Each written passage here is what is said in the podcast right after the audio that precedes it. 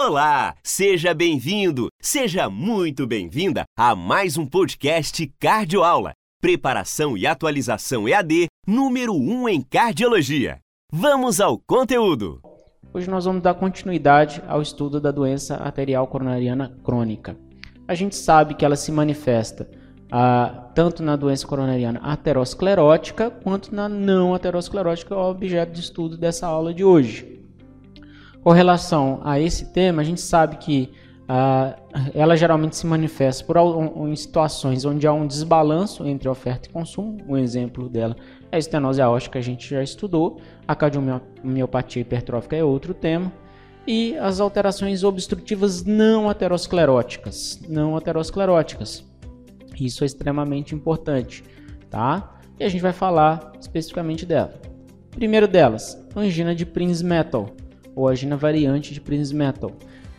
Então, ela é mais frequente no sexo feminino, em pacientes mais jovens do que aqueles ateroscleróticos.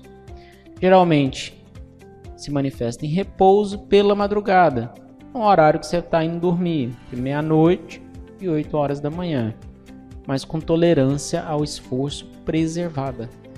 O componente é basicamente vasoconstrição. Fatores de risco: tabagista, geralmente o único fator de risco tradicional associado. Não é dislipidemia, tá? Não é nenhum outro fator. Prinzmetal está associado a tabagista, tá? Outros fatores desencadeadores: cocaína, maconha, fetamina, álcool e um fator aí em estudo, né, que a gente sabe pode haver é hipomagnesemia tem um papel no déficit de magnésio no vasoespasmo. Então lembrar, isso é um outro detalhe que pode ser cobrado. Fatores precipitantes: hiperventilação, atividade física, derivados da ergotamina, porque ele está muito associado à, à migrânia.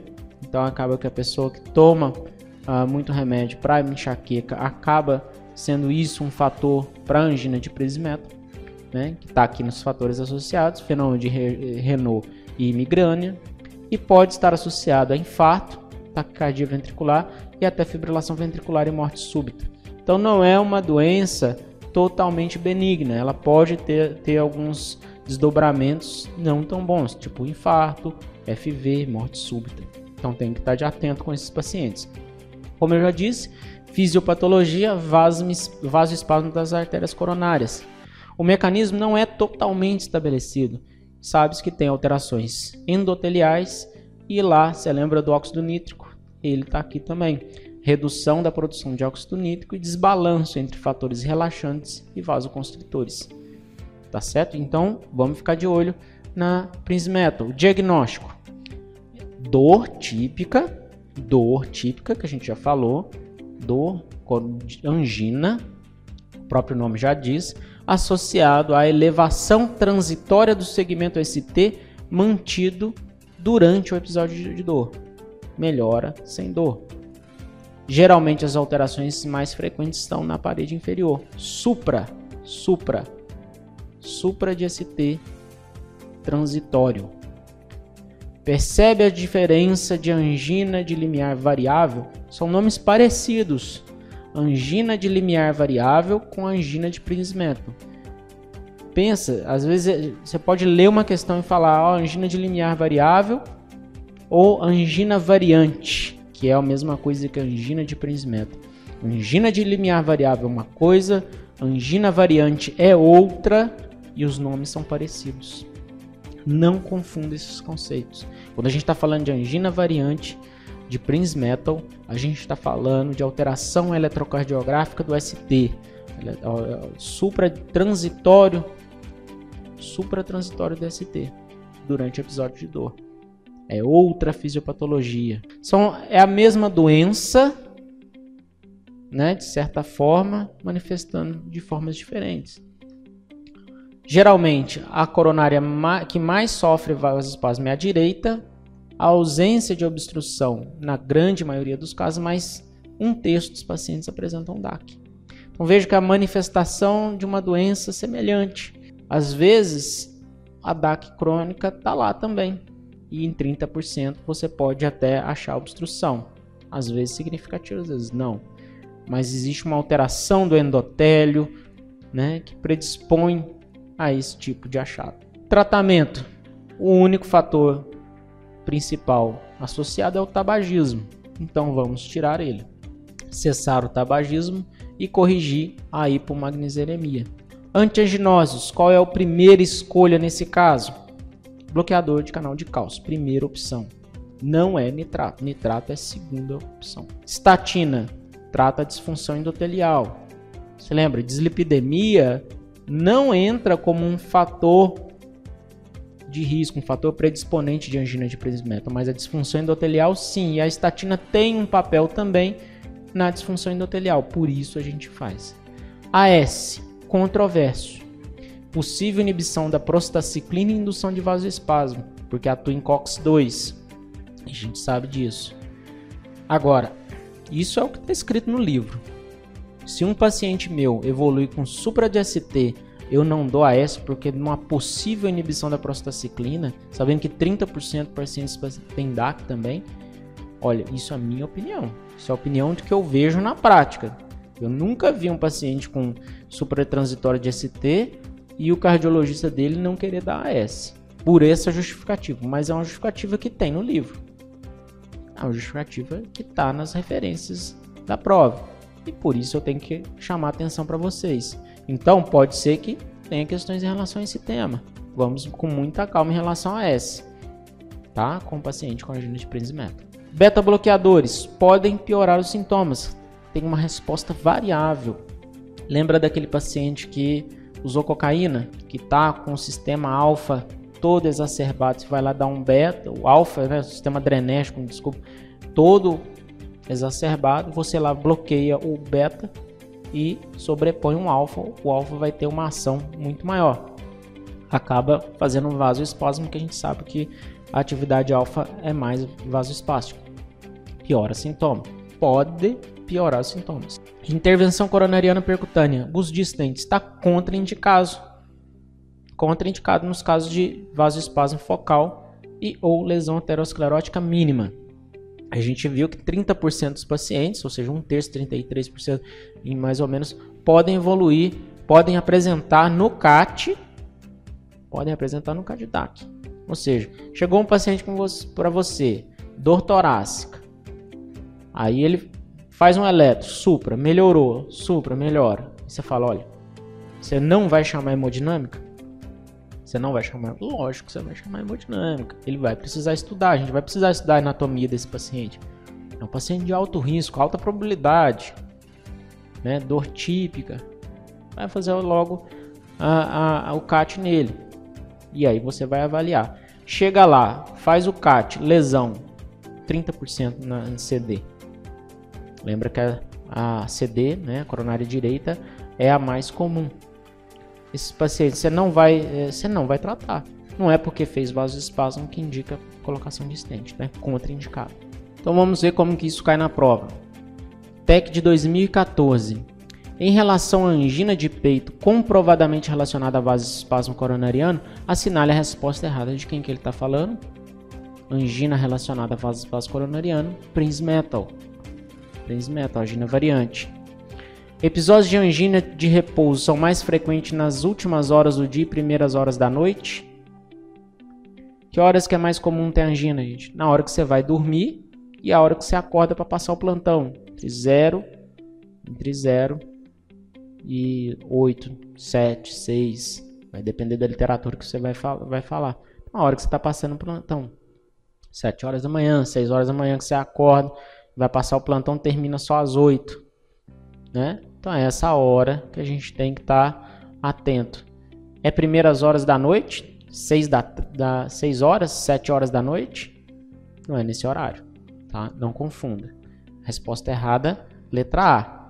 Então lembra de você acordando no plantão, alguém te chamando. B. Resposta terapêutica com beta-bloqueadores é variável, os sintomas podem piorar. Sim, a gente falou que bloqueando o beta você sobrepõe o alfa e aí vasoespasmo. Acetil, ácido acetil salicílico pode piorar os sintomas, pois pode inibir a biossíntese de prostaciclínica. Sim, atua em COX-2. pode estar relacionado ao uso de cocaína ou tabaco, principalmente o tabaco, que é o único fator uh, de risco associado dentro daqueles fatores uh, que a gente comumente vê no paciente uh, com DAC, os fatores clássicos. E é, bloqueadores de canal de cálcio e nitratos costumam ter bons resultados terapêuticos. Perfeito. Então a resposta foi fácil, né? Depois que você lembra que a hora que é a hora ruim, a hora que a angina aparece, a hora que você está indo dormir, a hora que você está quase acordando. 6 horas da manhã é excelente a cama, né? Friozinho, vontade de ficar na cama. Pensa que é nessa hora que pode o paciente estar tá anginando. TEC 2014. Em relação às afirmações abaixo, assinale a alternativa correta. Isquemia miocárdica e angina do peito podem ocorrer na estenose valvar aórtica e na cardiomiopatia hipertrófica. Sim. Estenose aórtica estenose aórtica, geralmente anda junto com a doença aterosclerótica. Cardiomiopatia, cardiomiopatia hipertrófica aumenta muito o consumo para a mesma oferta, então gera isquemia também, gera angina. Então são duas situações que a gente sabe. A estenose aórtica também diminui perfusão, porque vai menos sangue para a aorta por conta do gradiente que existe, né? E acaba perfundindo menos as coronárias durante a diástase. Então, essa está é, correta. Ácido é, acetil salicílico e estatinas reduzem a mortalidade na doença arterial coronariana crônica. Sim, a gente vai ver mais para frente, mas a gente sabe, ele não está falando de Prismetal. Tá certo também. Angina de Prismetal ou angina variante, não é, não é a outra lá, limiar variável, angina variante, é definida por doença coronariana vasoespástica causada por placas coronarianas ateroscleróticas quando eu estudei angina Prismetal lá, quando o professor Jonathan estava falando, ele estava em qual tema? Doenças não ateroscleróticas. Pode ter aterosclerose? Pode, mas provavelmente não, ela, não é ela a principal responsável, e sim o vasoespasmo. A número 3 está errado e a letra correta é a letra A. Veja que uma palavra, o que está errado é não. Se ele colocar as placas e não causada por placas coronarianas, estava certo. Síndrome X, epidemiologia. Tem uma, uma, parte do livro do TEC que ele coloca isso como a mesma coisa. Isso aí tem, você tem que estar tá atento, que a síndrome X e ele coloca como angina variante. Não, são entidades diferentes, a gente sabe muito bem disso. Eu vou colocar separado aqui, não é a mesma coisa. Síndrome X, mulher, pode se manifestar tanto como dor angina típica quanto atípica, que não responde a nitrato sublingual, geralmente associado a distúrbios psiquiátricos. O prognóstico é bom quando comparado à doença aterosclerótica. Lembra que síndrome X está associado à doença da microcirculação. Você faz o CAT, está normal, mas o problema não é ali, o problema é nos microvasos, na perfusão ali do, uh, do miocárdio. A alteração é em nível endotelial e alterações também do tono vascular. Geralmente a redução da oferta ao nível celular. É uma síndrome diferente. Então a gente não vai ficar tratando com stent, não tem que ficar pensando em tratar com stent esses pacientes. O diagnóstico é um diagnóstico de exclusão. Você tem que investigar todas as outras causas de DAC para poder pensar no diagnóstico de síndrome X. Não é simplesmente chegou, falou, olha, o paciente chegou para você, uma mulher de risco intermediário, faz o CAT dela, não veio nada, alta, você não, não tem nada. Não. Tem que fazer uma investigação minuciosa dessa paciente para poder avaliar realmente se ela tem o síndrome X. Tem que excluir né, tudo para poder definir exatamente esse diagnóstico. Coronárias tem, não tem que ter lesão obstrutiva, ou seja, você já estudou a anatomia desse paciente, não é simplesmente pegou o teste ergométrico e falou, ó, deu negativo, ó, alto, isso aqui é síndrome X. Esses pacientes são estudados da parte da anatomia, eu vou falar isso mais para frente. A ausência de outros diagnósticos que justifiquem a angina. Geralmente, a presença de isquemia pode ou não ser encontrados pelos métodos diagnósticos atuais. Ou seja, simplesmente não ver um uma isquemia ou sinais de isquemia num teste agométrico, ou num ecoestresse, ou numa cintilografia, não exclui a possibilidade de síndrome X. Cateterismo, o que eu falei? Ausência de lesões obstrutivas significativas. Lembra que o nível é celular, disfunção endotelial. esse paciente é diferente. Tratamento: atividade física, beta-bloqueadores, IEC, estatina, imipramina para redução da frequência da angina e tentar e só que você tem que estar atento para efeitos colaterais dessa droga e está contraindicado terapia hormonal porque aumenta o risco cardiovascular. Então é muito importante você estar atento a esse diagnóstico também, que é bem frequente, mas pouco valorizado nesses pacientes com síndrome X. Tá certo? Bom, gente, é isso aí. Muito obrigado. Qualquer coisa a gente está à disposição de vocês. E aí, gostou? Se inscreva aqui na playlist. Você extraiu dicas úteis deste conteúdo? Imagina de nossos vídeos. Siga o Cardio Aula no Facebook e clique lá em vídeos para ver aulas e muito mais. Também no Telegram você tem áudios da diretoria com insights exclusivos.